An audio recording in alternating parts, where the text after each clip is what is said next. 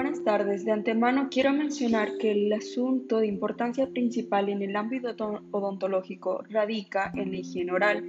Es por esto que autores como Román y Cerón mencionan la higiene oral deficiente como un indicador de riesgo, ya que al no tener una higiene bucal adecuada se desarrollan padecimientos que comprometen las estructuras dentales, las cuales se definen como enfermedades periodontales. En el presente caso clínico que lleva como título Rehabilitación de un paciente con sobredentadura, un reto en la odontología moderna, la paciente llega a la clínica de la Universidad del Sur con motivo de consulta quiere un cambio en mi dentadura. Se procede a realizar los exámenes correspondientes para lograr diagnosticar a la paciente, la cual es diagnosticada con caries en el órgano dentario 3.5, grado 5, clasificación de ICTAS Presencia de amalgamas filtradas en los órganos dentarios 4.5, 4.6 y 4.8. Un tercer molar mesializado con movilidad grado 3.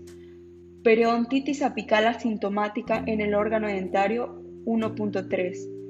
Además de que es diagnosticada con edentulismo parcial clase 1 de Kennedy en maxilar y clase 1 modificación 1 en mandibular y una periodontitis estadio 2 grado B generalizada, además de la presencia de torus palatino.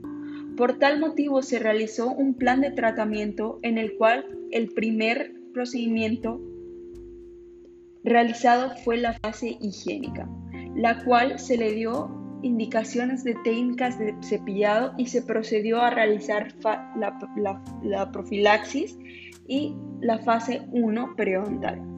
En cuatro meses se evaluará el estado periodontal por medio de radiografías periapicales.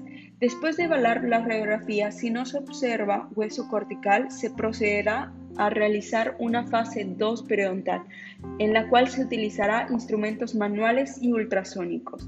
Según lo planificado, se procederá a continuar con la, la cirugía del torus palatino y extracción del órgano dentario 3.8 para lograr una cicatrización a nivel de mucosa para posteriormente iniciar con la confección de la prótesis.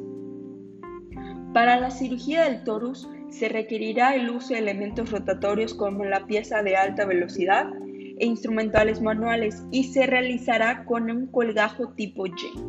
Para la ejecución del retratamiento de conductos del órgano dentario 1.3 se requerirá instrumentos rotatorios y manuales como las limas Heinstrom y Gates Glidden, además de soluciones disolventes como el xilol y el hipoclorito, y usará suero fisiológico como solución base entre cada solución.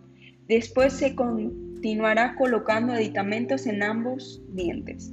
Estos aditamentos serán tipo bola que son los más ideales para realizar en caninos.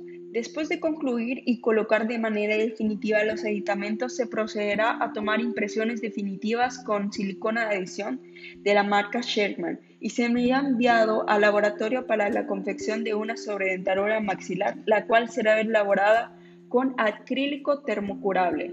En el sector inferior, en primera instancia, se procederá retirando las amalgamas filtradas de los órganos dentarios 3.4 y 3.5 y colocar un material más estético. Se tomará impresiones definitivas para la elaboración de una prótesis parcial removible inferior, la cual constará, la cual constará de un ganchos múltiples sostenidos en los órganos dentarios 3.4 y 3.5, además de apoyos incisales en los órganos dentarios 4.2 y 4.4 así como un gancho en Y en el órgano dentario 4.3 en la parte vestibular y una barra lingual y vestibular. Y será elaborada de un, de un material de metal acrílico. En este presente reporte de caso clínico se le dio más importancia a la funcionalidad y estabilidad de la prótesis dental en boca, dejando un poco de lado la estética, para brindarle a la paciente comodidad y seguridad, pretendiendo recuperar la función masticatoria y con esto logrando una mejor calidad de vida.